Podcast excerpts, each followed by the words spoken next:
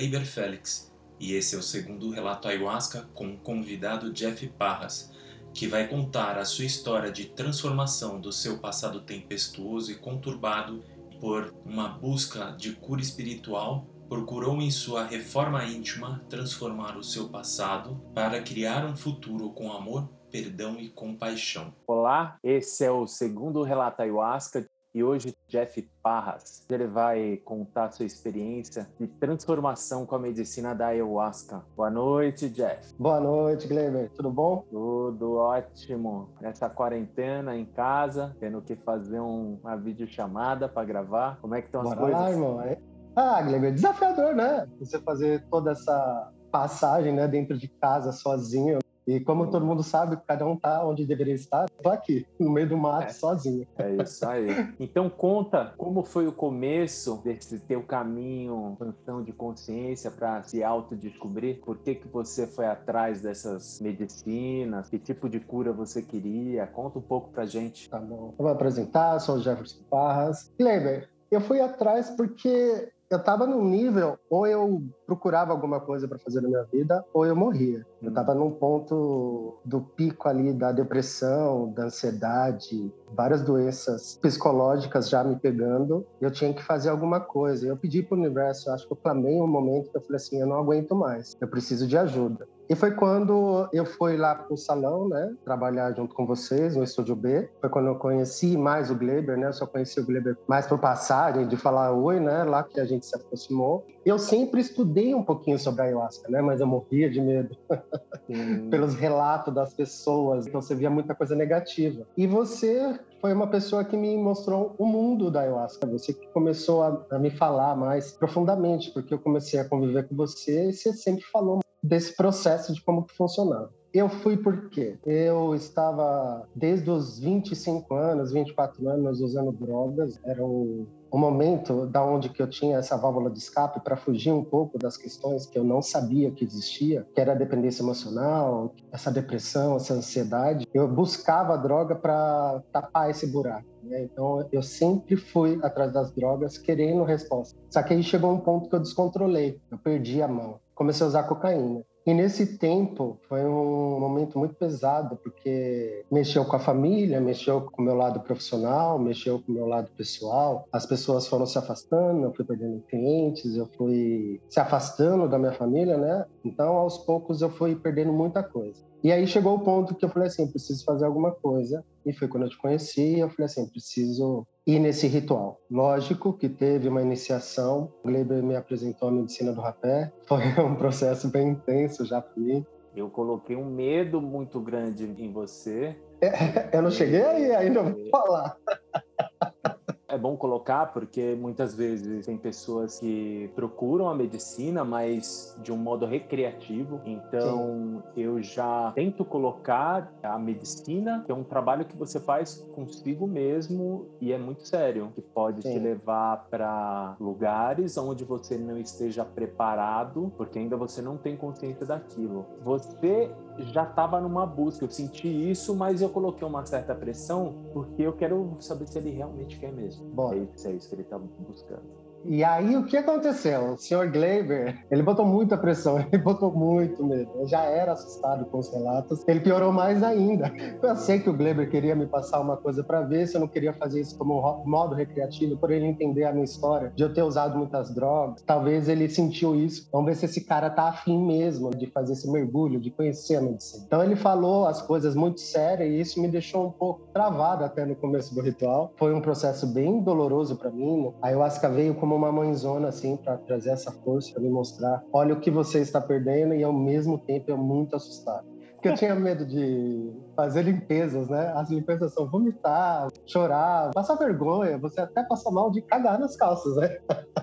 Dependendo do caso da pessoa. E o que aconteceu? Esse meu primeiro ritual, eu me segurei tanto que eu tinha medo de qualquer coisa. Eu, eu respirava, eu tava com medo. Então, na hora que veio fazer as limpezas, eu saí correndo pro banheiro, eu não sabia se eu vomitava, se eu cagava, se eu chorava, porque saiu muita coisa pesada que eu não conseguia nem identificar o que estava saindo. E logo ali, eu já comecei a sentir muitas coisas boas. Então, a ayahuasca foi me mostrando tudo que eu estava sentindo era medo da infância, de tudo que eu vivia. Eu, eu sofri abuso sexual, eu fui deixado pelo meu pai, fui deixado pela minha mãe, você, quando é criança, você não entende. Você vai criando várias crenças dentro de você, como aquilo é verdade. Nesse primeiro ritual foi bem intenso. Eu fiz o uso da, da ayahuasca e do rapé. E o rapé veio também com muita força. E eu lembro que lá, nesse primeiro dia, eu já comecei a despertar muitas coisas que estavam dormindo, né? A ayahuasca, ela desperta coisas em você. E a primeira coisa foi a música tinha um tambor, juro para você, parecia que estava me esperando. Era num lugar aberto, muito gostoso. Foi do Mariri. Isso, bem aberto. E... O Gleber até falou assim: não, vai com a roupa do corpo. Eu cheguei lá, tava um frio do caraca. e aí ele já começou a despertar dons que estavam dormindo, que era músicas. Porque desde novo eu sempre toquei vários tipos de instrumentos. Eu já levantei, pedi licença para ele se podia tocar, comecei a tocar o tambor dentro do ritual. E eles falaram assim: Você toca tambor? Eu falei assim: Não, é a primeira vez. Foi muito legal esse primeiro ritual que eu tive e esse foi um dos primeiros dons, né? O cuidar, que eu sempre gostei de fazer isso. E a segunda coisa foi essa parte do tambor, que me despertou o dom da música. Esse ritual foi muito especial e eu entrei numa força que teve uma hora que eu falava com a árvore por três horas. Eu acho que foi você, ou falou: Tá bom, irmão, já recebeu a informação, volta para cá que a gente vai fechar o ritual. E foi um ritual muito especial. Foi isso que me despertou. Foi a busca da cura dessa criança ferida que acabou trazendo muitas experiências boas e experiências ruins. Então, foi mais pela cura da, das drogas. Foi por isso que eu fui atrás da ayahuasca. Porque muitas vezes a gente percebe que a nossa fuga, quando a gente usa droga, ela está muito atrelada com o passado que a gente teve, com algumas faltas emocionais que a gente teve no momento da infância. Ou alguma coisa que aconteceu na fase adulta que traumatizou e aí você buscou uma fuga para aquilo. No teu caso, conta-te sobre o que, que aconteceu da tua infância, o que, que você vislumbrou. Toda a infância né, é desafiador né, para a criança, ela está aprendendo a estar aqui nesse mundo. Tem tem muitas coisas que a gente precisa, base da família. E quando a gente não tem, a gente cresce perdido.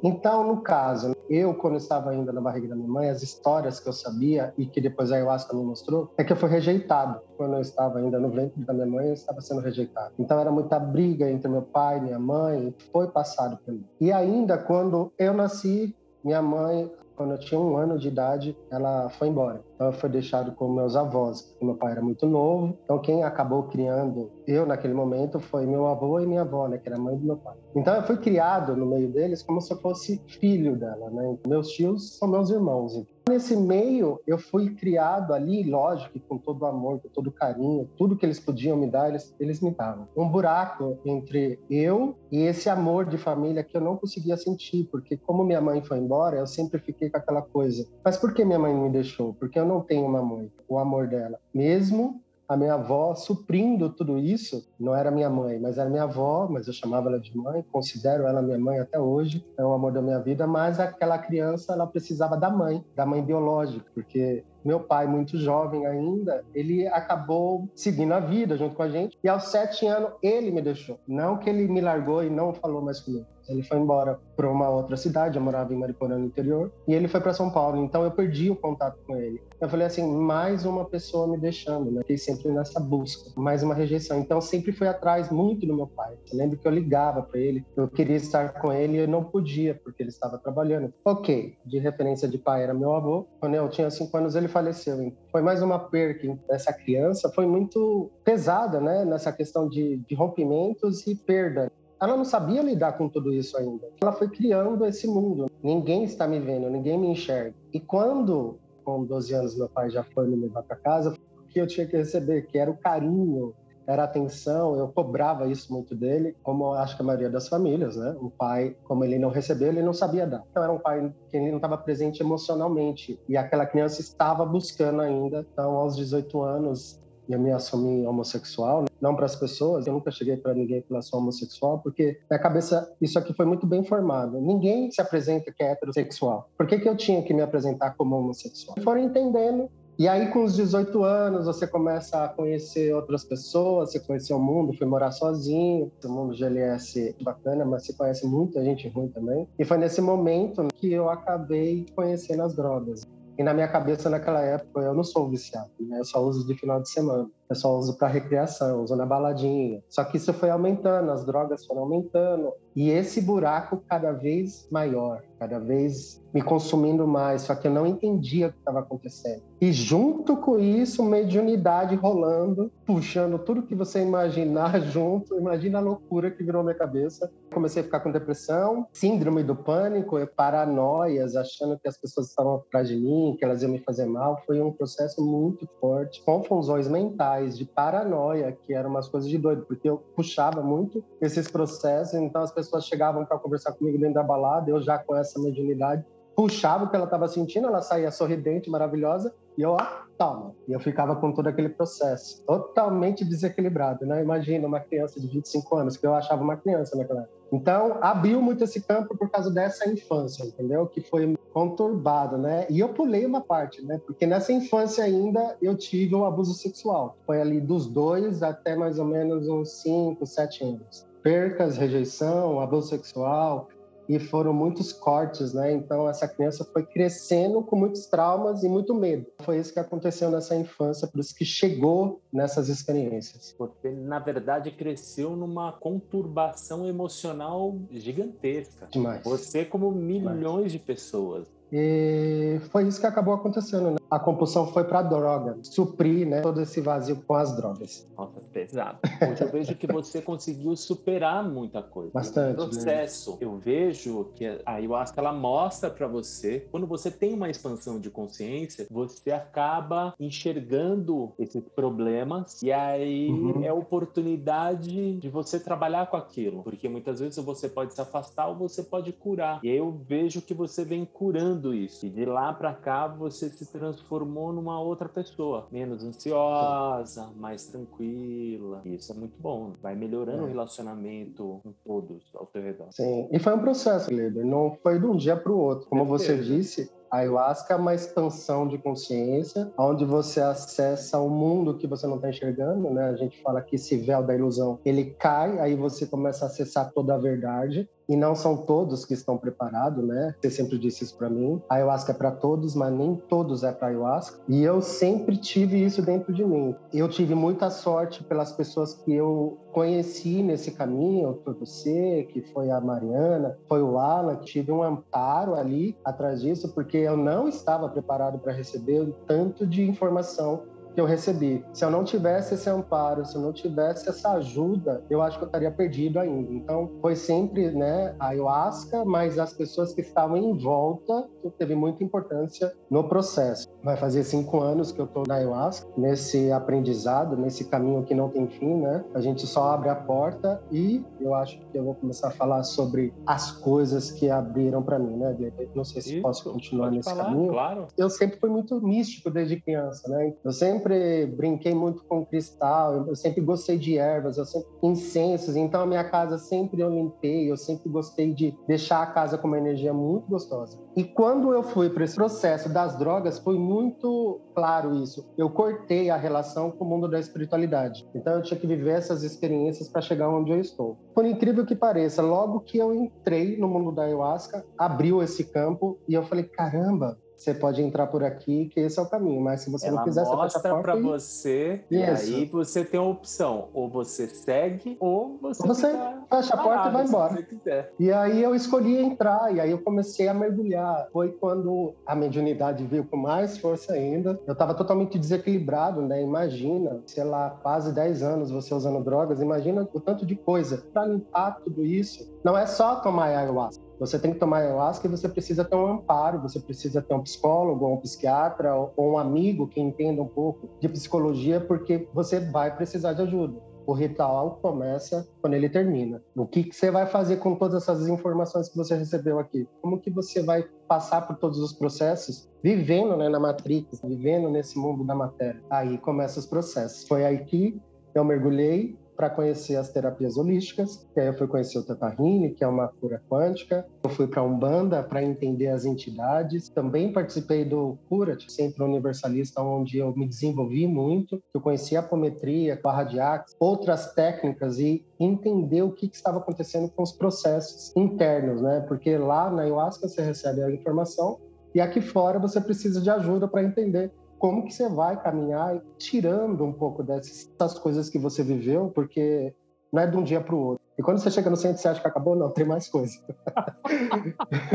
é um estudo, na verdade, infinito. Eu falo que eu é. vejo nós, seres humanos, ainda somos como criança. E três anos, está engatinhando. É um processo que você vai percebendo tomando ayahuasca que ainda a gente é muito pequeno. Nós não temos uma sabedoria tão grande quanto a gente pensa. Nós temos hoje uma tecnologia incrível. Estamos aqui falando, você na sua casa, eu na minha casa, gravando um podcast que você pode pegar no seu celular e se você for ver há 20 anos atrás, você não tinha nada disso. Então hoje a gente nada. tem uma facilidade muito grande mas espiritualmente ainda a gente está como há muitos anos atrás. Ainda o ser humano mata, o ser humano tortura, ainda o ser humano tem muito ódio pelo outro. Então eu percebo que a gente tem um crescimento tecnológico, mas não tem um crescimento moral e intelectual, só que na parte espiritual. Eu sempre falo que existe três inteligências: a emocional, a intelectual e a espiritual. E quando a gente está com ela em equilíbrio, a vida fica muito mais tranquila tranquila, mais branda. Você não fica passando por esse processo de ansiedade, carregar sentimentos negativos de outras pessoas. Você acaba compreendendo um pouco mais, respeitando um pouco mais o próximo. Só que ainda a nossa humanidade está muito longe disso. A humanidade, ela coloca a espiritualidade do autoconhecimento como último plano, porque você precisa trabalhar, você precisa ter um carro, precisa ter uma casa, você precisa constituir família. Será que é só isso? E aí muitas vezes a gente fica nesse sistema que a gente se sente afogado. Então, isso que você está falando é muito interessante. E é um processo que eu venho galgando e percebendo isso. Que é muito importante a gente fazer um estudo dessa espiritualidade. E hoje, com todas essas ferramentas tecnológicas que a gente tem, hoje um livro que fala sobre espiritualidade, um livro que fala sobre magia, qualquer livro você encontra pela internet. Você não precisa nem comprar. Alguns sim,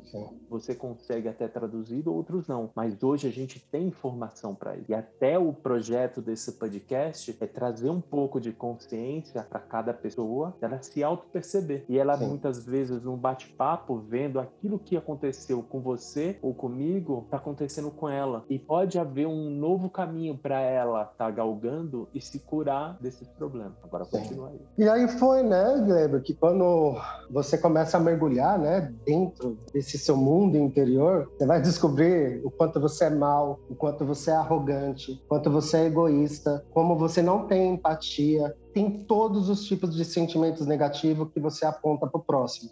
Dói. Dói porque você enxerga a sua parte mais escura. É a sombra, né? Quando você olha para a sombra, é a parte onde tem o grande aprendizado, né? Onde a sombra a luz. Eu fui num caminho doloroso, Gleber. Não foi fácil passar por todos os processos. É um caminho que a gente fala que é o guerreiro vermelho, porque não é qualquer um que passa pelas situações que a gente passa no ritual e fora. Quando você começa a entender todos esses traumas, todo esse drama da vida que aconteceu com você e o que que você está te atraindo, você começa a ficar assustado, porque você fala assim: caramba, eu preciso mudar. Esse é o momento de mudar. Só que para mudar você precisa ter coragem, você precisa ter fé, você precisa ter amor, amizade do outro. E aí você começa a enxergar como que sua vida estava vazia. Nesses processos, eu aprendi muito, eu conheci muita gente bacana, eu aprendi muito a ter empatia pelas pessoas de novo. Eu comecei a olhar para o próximo com mais amor, com mais carinho. Como hoje, trabalhando com terapia holística, 75% das pessoas que chegam para eu tratar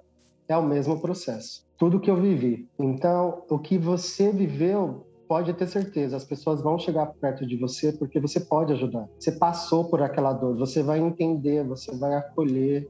Então a pessoa se sente naquele momento, putz, eu não estou sozinho, eu não tinha acesso e você sentir amor, porque é um desafio. É um desafio diário, né? Então você olhar para o seu irmão, para o seu amigo, para o seu parceiro, para sua esposa, para o seu filho, e você aceitar que ele está naquele processo, soltar o controle, né? Que achar que você é o dono da razão, que você sabe. Então, eu tirei todas essas coisas de dentro de mim e como ficou mais leve. Eu tirei todo esse peso das minhas costas. Eu tenho a missão de me curar. Se eu me curar, eu estou curando o planeta. E quando eu tiver 100% né, do processo de cura, que você estiver vibrando aquele amor, que você fala assim, cara, eu quero espalhar isso para todo mundo. Aí é a hora de você falar assim, caramba, eu quero ajudar o próximo. É um processo muito desafiador, e esses paradigmas para a gente quebrar é o mais difícil. Uma vez eu estava ouvindo uma palestra espírita, eu acho que era até do Divaldo Franco, e ele falava assim: como é que você pode ajudar alguém se você não consegue nem se ajudar, se você não tem nem amor próprio? Então é muito difícil você querer ajudar alguém a partir do momento que você não tem amor próprio. E muitas vezes a gente vai perdendo conforme essa jornada em, em relacionamentos destrutivos, que acontece muito relacionamento, relacionamento de amizade, principalmente para os homens, o que mais acontece, o homem não pode chorar, o homem nunca tem problema. Uhum. É muito difícil você chegar e falar com um amigo seu, puta, eu tô sofrendo disso, tal, ó, eu tô com síndrome do pânico. Olha, toma uma cerveja aí que acaba com essa porra dessa síndrome é. do pânico, entendeu? Cara, não é mais isso. A não. gente tem que mudar esse paradigma. Padrão. Exatamente. Quebrando esse padrão, coisas vão funcionar de uma maneira mais fluida. Agora tá tudo travado. Você pode ver nessa pandemia. Uns acham que não existe nada, outros acreditam e pensam que aquilo vai ser o caos, e outros falam: não, existe, se a gente tomar conta, não vai ser o caos. Hoje eu percebo o caminho do meio, porque está muito polarizado, está muito no ódio das pessoas. Eu sou esquerda, eu sou direita. E na verdade, isso daí é só criado para polarizar mesmo, que é até mais fácil de dominar. Porque se o povo estiver unido, aí a história é outra. Numa sociedade, se assim, eu vejo mais evoluída, não precisa nem de um governante, porque cada um sabe da sua própria responsabilidade. Seu papel, ainda a né? nossa sociedade é tão infantil que ela não consegue ver. Ela coloca na Sim. mão de outro. Ah, eu coloco minha responsabilidade na mão de um presidente. Não, a responsabilidade é minha. Cadê a autorresponsabilidade? Exatamente, a responsabilidade é minha ah, o planeta está sendo poluído, tal, pra caramba, aí os caras ah, levantam a bandeira, a porta tá consumindo um montão de coisa, jogando um monte de lixo, Sim. entendeu? A gente tem que perceber essa responsabilidade. E muitas vezes a gente não vê, você acha que a responsabilidade está no outro. E aí muitas vezes toma ayahuasca, toma uma porrada na cara, ou como eu, que tive uma expansão de consciência sem tomar nada, em casa vi minha sombra, eu pensava que eu tava ficando maluco. E aí até hoje, isso daí já faz em alguns anos, até hoje eu tô batendo na tecla para quebrar esses paradigmas para eu ter uma vida um pouco mais tranquila. E agora. Mas é isso. Pode perguntar. Eu ia perguntar para você qual foi a pior feia que você teve. Poxa, Gleder, assim, você perguntando, cara, teve um. Ah, mentira, veio aqui. você vai lembrar desse dia. Foi no seu apartamento. Ai, eu tava estudando e eu tava estudando lá, tava fazendo o chamando e eu tava fazendo curso para servir a medicina. E eu precisava começar a abrir os rituais sozinho. Só que eu não estava preparado ainda 100%. E você sentiu que eu falei assim: não, Weber, hoje eu vou abrir o ritual, você não vai estar em casa, eu vou abrir o ritual que preciso fazer o estudo. Na verdade, eu ia viajar. É, eu e a Ana, a gente ia pra praia. Quando você falou que ia fazer, logo que eu cheguei na Ana, eu falei, tô achando que é melhor eu eu tá lá com ele. E eu senti. E aí eu falei com a Ana, falei, Ana, você não se importa? Vamos para lá, tal. Vamos consagrar com ele, pelo menos ele não vai estar sozinho, porque é uma medicina muito forte, né? E dependendo da onde você estiver, pode acontecer alguma coisa se você estiver sozinho, não tiver alguém ali, pode dar algum tipo de problema. E aí eu resolvi ficar. Pode contar. E aí, Gleiber voltou, eu falei assim: "Ah, beleza, então vamos consagrar junto, abrimos o, o ritual, tomamos a, a primeira dose, e eu sou uma pessoa muito dura para vomitar e fazer limpeza. E o Gleber foi no banheiro nesse momento, ele deu uma sumidinha. E e a Ana tomamos a segunda dose, e ele não sabia. Quando o Gleber saiu, eu já estava estranho. Acho que você já começou a perceber. Falou assim: o que, que vocês fizeram? E a gente falou que tinha tomado a segunda dose. E você falou assim: cara, a medicina está muito forte. Vocês não precisavam ter tomado mais. Aí você começou a entrar é, num processo muito assim, profundo. Porque eu já estava numa força muito alta na hora que vocês falaram que tomou a segunda, eu falei, gente, é que vocês, assim, cada organismo funciona de uma maneira. Sim, e aí, quando sim. a gente tá em casa, muitas vezes a gente tem essa liberdade a falar, vou tomar mais um pouquinho. E aí que é o pulo do gato, porque na verdade tem que ter paciência. E aí ela vai agir. Sim. Devagarzinho, eu achei né? estranho que na hora que eu voltei, tava estranho. E aí eu perguntei uma coisa para você e você não respondia. Foi. Eu acho que é até melhor eu contar, porque. você tava por fora. eu tava por fora, é mais fácil de contar. E você vai dando os agrados internos mental que você tava passando. E aí eu perguntava para você, você não respondia, e eu percebia que você não tava ali. Aí eu falei, gente, esse menino, ele, ele descolou do corpo, né? Aconteceu alguma coisa, tem que levar pro hospital e não dá tempo, alguma coisa assim. Eu falei, eu preciso trazer ele de volta. Foi quando eu tive a ideia de preparar um rapé para você. Eu, assim, já tava intimando, eu vou fazer um rapé em você. Você só. Não tava perguntando. Que, tipo, tudo bem. Eu preparei uma quantidade grande. Razoável, grande. Grande de rapé que era para despertar. Eu me lembro quando eu preparei, assim, como se eu tivesse pego uma energia, porque eu tava numa força muito grande, mas veio uma lucidez e eu dei uma aterrada muito forte naquele momento. Então eu dei um sopro e foi um sopro muito forte. Se eu tivesse tomado o sopro que eu dei em você, eu acho que eu caía. Quando eu soprei nas duas narinas, você ficou parado como se nada tivesse acontecido. Aí eu olhei e eu falei, gente, ele, ele deve estar tá muito Ferrou. mal ele pode entrar num processo de surto e pode ser bem complicado. Aí a Ana saiu, resolvi dar um outro sopro. E aí, quando eu dei esse segundo sopro, até a Ana falou: Você vai matar o menino. Eu falei: Não vou matar, mas eu vou trazer ele de volta. E foi muito forte. Você começou a vomitar num processo de expurgação, o que levou uma hora e meia. E aí você pode estar contando na tua parte mental, porque na verdade ele tava como se fosse um zumbi, né? Sim. Conta agora a tua parte. Eu tinha esquecido. Ele tá contando disso. a parte. É, eu lembrei agora, falei assim, não, foi aquele. Por fora, ele tava vendo isso, por dentro. É como se metade do meu corpo estivesse passando por um processo maravilhoso e o outro lado do corpo é como se estivesse fora do ar. Só que eu não tinha controle do que estava acontecendo. Metade do meu olho eu conseguia enxergar uma coisa, metade do outro olho eu enxergava desligada. Como se tivesse televisão fora do ar. Só que nesse processo que eu estava sentindo coisa boa, era como se eu, eu tivesse a consciência de tipo, tá tudo bem, quando você quiser que o outro processo pare, é só você falar. Só que eu sentia que eu precisava deixar aquela energia passar. Eu senti tudo o que estava acontecendo dentro do prédio inteiro. Era uma limpeza muito grande que estava acontecendo. Quando abre um ritual, primeiro lugar naquele local, você faz a limpeza praticamente do bairro. E você faz a limpeza principalmente da onde você está, da casa. E como a gente morava num prédio muito antigo, a minha consciência acessou essa consciência desse prédio e eu comecei a fazer limpeza. Mas muita coisa que eu precisava expurgar, que era brigas, era dores, era doenças, era abusos, pessoas sendo espancadas, era uma coisa muito doida, só que eu não tinha controle. Uma hora e meia de expurgar mesmo toda aquela dor que tinha naquele prédio. Só que eu não tinha controle de falar, eu só mexia meus olhos, eu só piscava, eu não conseguia, eu não tinha controle do meu braço, eu não tinha controle das minhas pernas. Foi um certo surto, porque eu falei assim, gente, eu não vou voltar nunca mais. Eu vou ficar aqui nesse processo, porque eu não conseguia, não tinha força, só colocava aquilo para fora e vomitava, vomitava, vomitava, vomitava. Foi quando você começou a ficar assustado. Eu nunca vi ele vomitar, eu nunca vi ele passar mal desse jeito. Então, eu acho que foi um dos processos mais fortes que eu tive de, de surto foi esse dia.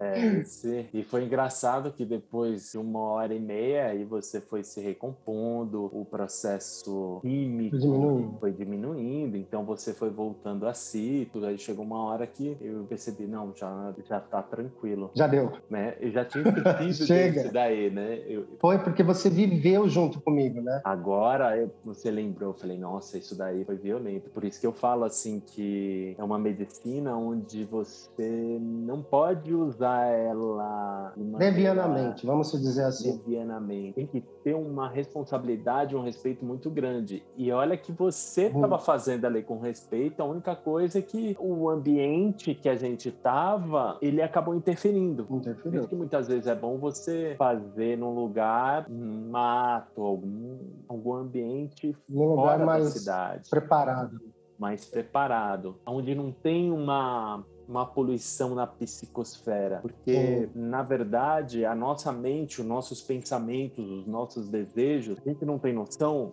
mas é como se fosse uma rede Wi-Fi. Então ela fica pairando por aqui e vai juntando um monte de pensamento e ódio, ele vai pulsando e vai dominando as pessoas que estão ao redor dela. Muitas vezes você Isso vê um jogo de futebol as pessoas se matando e é um ódio que vai pulsando, porque essa parte mental do ser humano vai contaminando os outros também. Então tem que tomar muito cuidado. Não é uma Sim, medicina que você possa brincar, é algo sério. Apesar da gente estar fazendo sério, Muito sério. já pode também. Às vezes dá, né, Gleba? Porque a gente dá. propenso a passar por alguns surtos aí que, se você não tiver Exatamente. esse conhecimento de você entender o que está acontecendo, que está tudo bem, vai passar, você entra num surto, você não sai. É, Uma coisa que, né? que eu percebo hoje, quando eu vou participar de algum ritual, então eu colocava um propósito. Por que, que eu estou tomando aquilo? Por que, Uhum. que eu estou indo?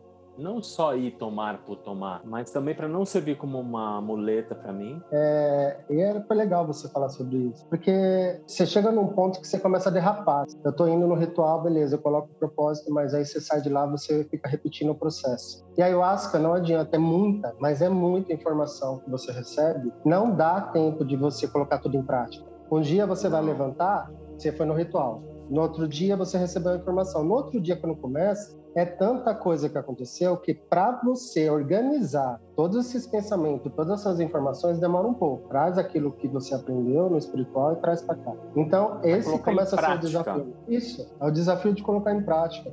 Não dá nesse momento para a gente ter um grupo, não dá para ter uma mandala, porque não tem como ficar abrindo ritual. Eu acho que cada um precisa estar nesse momento dentro de casa, respeitando todo esse processo do Covid, então a gente acabou fechando. Hoje, o universo me deu a oportunidade de estar morando numa chácara, no meio do mato, tranquilo, só eu e meus animais aqui. Então, se eu abrir um ritual aqui, tem um propósito muito grande para Muitas vezes é para uma pessoa específica que está passando Sim, por um problema específico. Isso, porque como eu trabalho com as terapias, a pessoa está passando por um processo não está conseguindo passar, vamos trabalhar isso. A ayahuasca talvez seja um caminho para você, ou vamos fazer um, um outro trabalho com outra medicina. Está sendo uma coisa muito específica. Eu estou afinando cada vez mais esse caminho para trabalhar de uma outra forma. Foi muito legal participar dos grupos, das montagens, agradeço a cada um deles que eu passei, porque aprendi muito, porque onde eu estou hoje e a consciência que eu tenho foi passando e aprendendo com eles. Mas hoje eu estou nesse caminho de trabalhar mais sozinho. Mas chega um momento que você fala assim, calma, não é assim com pressa, não é de um dia para o outro que você vai acender, que você vai ser iluminado. Não. Tem um processo, é o engatinhar, depois você dá o primeiro passinho, depois andando, depois você corre. A gente, quando entra na ayahuasca, a gente quer mergulhar e já quer sair correndo. Exatamente. É um processo você muito falou. Primeiro longo, você né? tem que engatinhar, depois aprender a andar, e depois de andar muito tempo, tu corre. É. O que você vai fazer?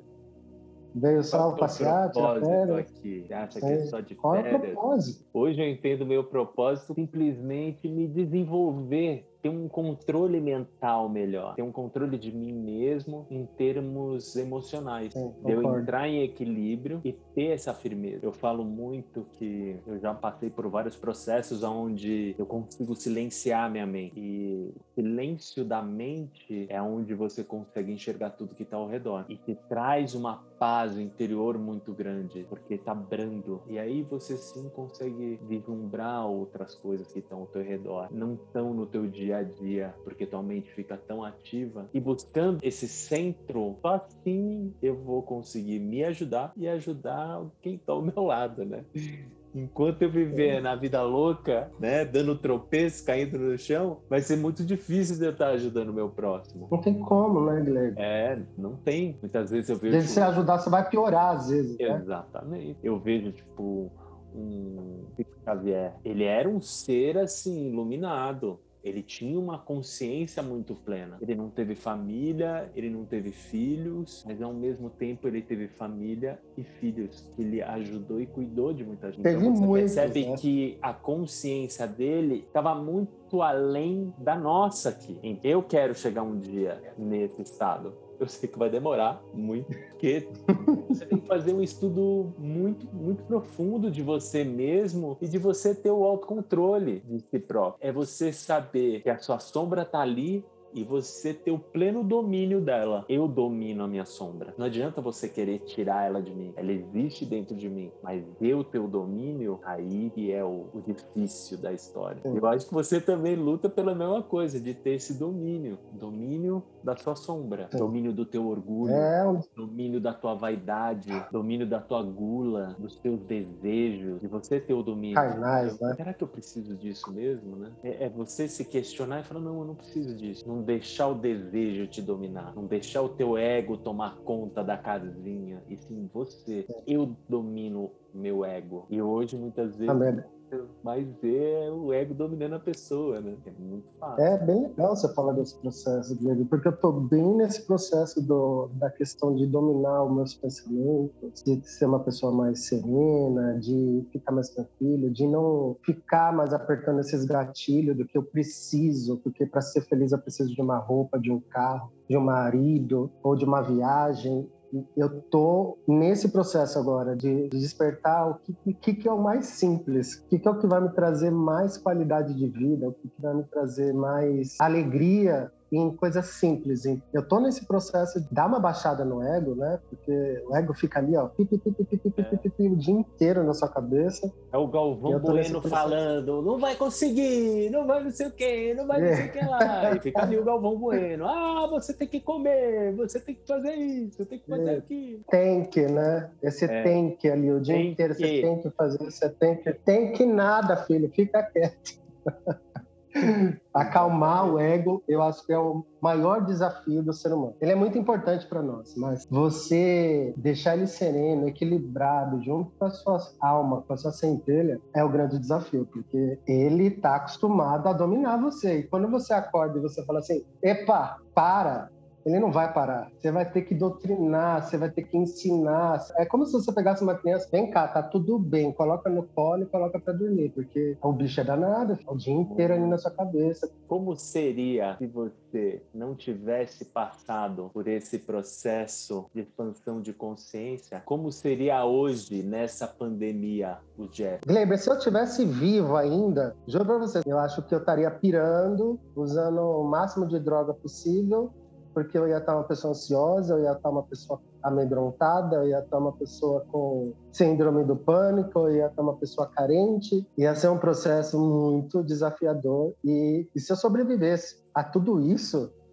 caraca, eu não ia suportar. Eu vejo que nós somos privilegiados. Eu muito. Eu vejo o que você era e o que você é, e hoje eu vejo você na tua casa, tudo tranquilo. No máximo você sai para fazer o seu trabalho, e é Hoje você vai na casa das suas clientes, tudo, ou possa receber alguém, mas com todo o devido cuidado. Mas tem gente que não tem essa oportunidade. Tem gente que perdeu o um emprego, que está numa situação muito complicada. E você se tá centrar... família, né, Guilherme? A gente precisa tentar ajudar o máximo que a gente puder, né? Ter o máximo de união nesse, nesse momento, né? É, Gleber, é bem legal você falar sobre isso também, e porque você falou dos podcasts, né? Desse caminho que você vai começar a criar, que acho muito bacana, porque às vezes a gente não tem acesso, mas a pessoa hoje em dia ela pode ouvir um podcast, ouvir uma conversa, né, que pode mudar a vida dela.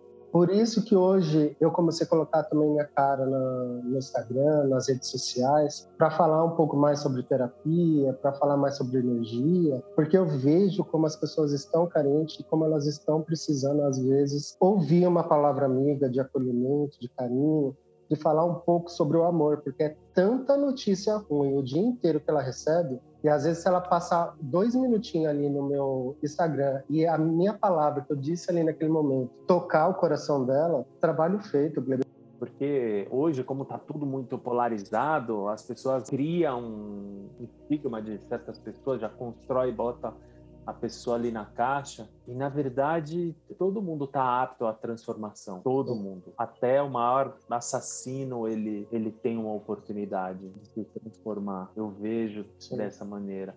Pode ser que não seja nessa vida, eu acredito em várias vidas. Pode ser que não seja nessa, mas no momento ele vai encontrar. Ele vai parar e ele, ele, vai seguir o, o, percurso do rio. E muitas vezes a gente. Não vai... tem para onde ele. Exatamente. Sim, a gente não, não deixa a, a energia fluir como ela deve fluir. A gente fica bloqueando.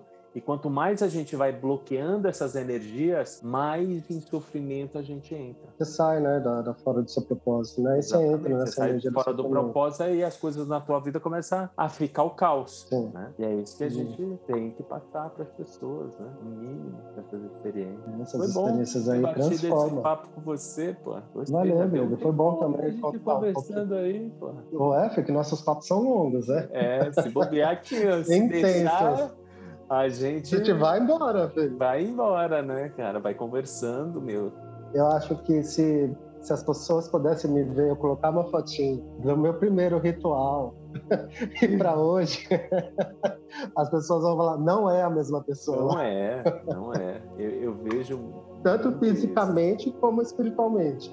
Mudou muito. É, e eu tenho um, uma gratidão muito grande por isso, porque você, eu tive a oportunidade de ver o teu caminho, de ver o que você era e ver o que você é hoje e do que você está se transformando a cada dia. É, não tem aquela eu nasci assim, eu vou ser assim, eu vou viver assim. Não. não. Você escolhe aquilo que você quer para sua vida. E aí eu vejo que você Todos é um rapaz de muita força, que tem uma energia, uma vitalidade muito grande, porque é difícil quando a gente tem um vício para sair dele. Aí você tem que escolher o caminho ah. do guerreiro. E o caminho do guerreiro não é para qualquer um, é para quem é guerreiro. Então, olha, eu me consagro, falo que é um grande guerreiro. Porque eu, graças a Deus, eu não tive problema com drogas. Eu sempre tive muito medo. Eu tive a oportunidade de ter usado, mas eu sabia que certas drogas, a mim, não ia ser legal. Então, eu tive essa consciência um pouco antes. E nunca tive problema, graças a Deus. Né? Eu bebi muito tarde na minha vida, mas nunca também tive tanto problema com bebida, esse tipo de coisa. Mas eu vejo que quem tem é complicado. É muito complicado. É complicado. As pessoas acham Passar que é por esse não é fácil. Não, não é fácil. Passar pelos processos de vício e você sair dele é muito grande, porque enquanto você não olhar né, para esse passado e você fazer as pazes, você olhar para ele e agradecer pelo aprendizado, é. você não sai, cara. Não, você pode tomar remédio, você pode tomar ayahuasca, você pode tomar. Você pode ficar uns dois, cinco anos numa clínica que você não vai se curar porque você não Vai. consegue encontrar a raiz do problema. É a mesma coisa quando eu vejo as pessoas falando: "Ah, vamos colocar armamento, tal". Já é dito que não funciona. Você você, você, na verdade, tem que ir na raiz do problema. Qual é a raiz do problema? É a diferença social, não é? Então, quando você vai direto na diferença social, por que eu, eu vou roubar o outro se eu não tenho necessidade? Porque você está mais ou menos no mesmo nível eu não tenho necessidade de te roubar. O problema é você saber trabalhar na raiz. E esse foi o caso. Você conseguiu trabalhar na raiz do problema, conseguindo então, curar esse olhar problema. Olhar para tudo isso daí. Porque muitas vezes eu vejo que as pessoas não conseguem chegar na raiz do problema e aí para largar de qualquer vício é muito complicado. É difícil. É um desafio, cara. Porque para você perceber, Diário, perceber que não é bem assim, que a raiz do problema é muito mais profunda e você tem que mexer ali, só que ninguém quer mexer, né? É, Porque então, aí é legal. É melhor né? o caos. Aí eu acho bacana, para quem quer tomar ayahuasca, quer expandir a consciência, quer ver a verdade nua e na sua cara esfregada, cara, toma. É Se a pessoa tiver um processo parecido com o meu, vai lá, filho. tenha coragem, tenha fé, que no final dá tudo certo. Se eu conseguir, você consegue. E me diz uma coisa, você quer falar um pouco desse trabalho que você está fazendo holístico? É, quer dar um contato para as pessoas, alguma coisa do gênero assim? Porque na verdade a gente Bora. já está quase encerrando aqui. Ah, vamos falar um pouquinho assim. Me aprofundei na parte mais de fazer esses trabalhos terapêuticos online, como a gente está fazendo aqui por vídeo. Nós, né, como cabeleireiro, eu comecei agora a unificar as duas ferramentas que estão na minha vida, que é a terapia holística junto com o cabelo. Então, eu estou me aprofundando mais a terapia holística junto com o cabelo. Então, está sendo uma coisa muito mais profunda. Então, estou trabalhando muito essa questão da energia da mulher na questão da vaidade, por que, que ela está procurando fazer uma mudança no cabelo dela, por que, que ela está querendo ser igual àquela menina do Instagram, o que, que ela está procurando, aceitação, acolhimento, o que, que ela está procurando. Muito bacana as pessoas conversando comigo, falando que quer fazer terapia, falando que quer fazer o cabelo, mas não sabe por que está fazendo. Estou tendo uma troca muito bacana. Então, Eu estou gostando muito desse processo novo que está acontecendo. E eu falei assim, é agora, é a hora. Foram cinco anos né, de, de estudo, ajudar mais as pessoas, elas entenderem o processo né, que ela passa quando ela está fazendo um cabelo, né? Sim. E o que é engraçado, assim, engraçado não, o que é você no meio do caos, você começou a, descobrir possibilidades de fazer um novo trabalho. É o é exercício de se reinventar, isso é muito bom. É isso que é importante. Depois você me passa os dados certinho para deixar, eu tá deixando ali no card. Tá bom. O, Vou deixar para você aí, você coloca. Aí eu coloco lá, no Instagram. caso as pessoas queiram te procurar, tudo. Mas vai ser bem legal. Vai ser bem bacana. Pode ir lá, gente. Gratidão. Vai lá visitar, ver um pouquinho do meu trabalho. É, pela tua paciência de estar tá deixando entrar aí na tua casa, conversar um pouco com você, né? De você estar tá se expondo e muitas vezes é difícil para as pessoas se expor assim, né? Então, gratidão por essa toda essa informação, toda essa experiência que você teve e está passando agora para algumas pessoas aí que pode estar tá ajudando. Gratidão, irmão. Muito Imagina, irmão. Foi uma honra ter participado aí um pouquinho desse seu novo projeto. Estou amando falar um pouco da minha história. Foi muito uhum. gostoso. É, me expor hoje em dia é muito mais fácil do que antes, porque eu não tenho mais vergonha. Uhum. Então, eu tenho muito orgulho de quem eu fui lá atrás para eu me tornar a pessoa que eu sou hoje. Então, foi muita honra passar um pouquinho da minha experiência, da minha história aqui para você hoje, tá bom, Glebão? É sempre uma honra ter participado da sua vida e participar ainda da sua vida. E eu também, né? Sempre. Tamo junto. Tá? Tamo junto, irmão. Gratidão, tá irmão.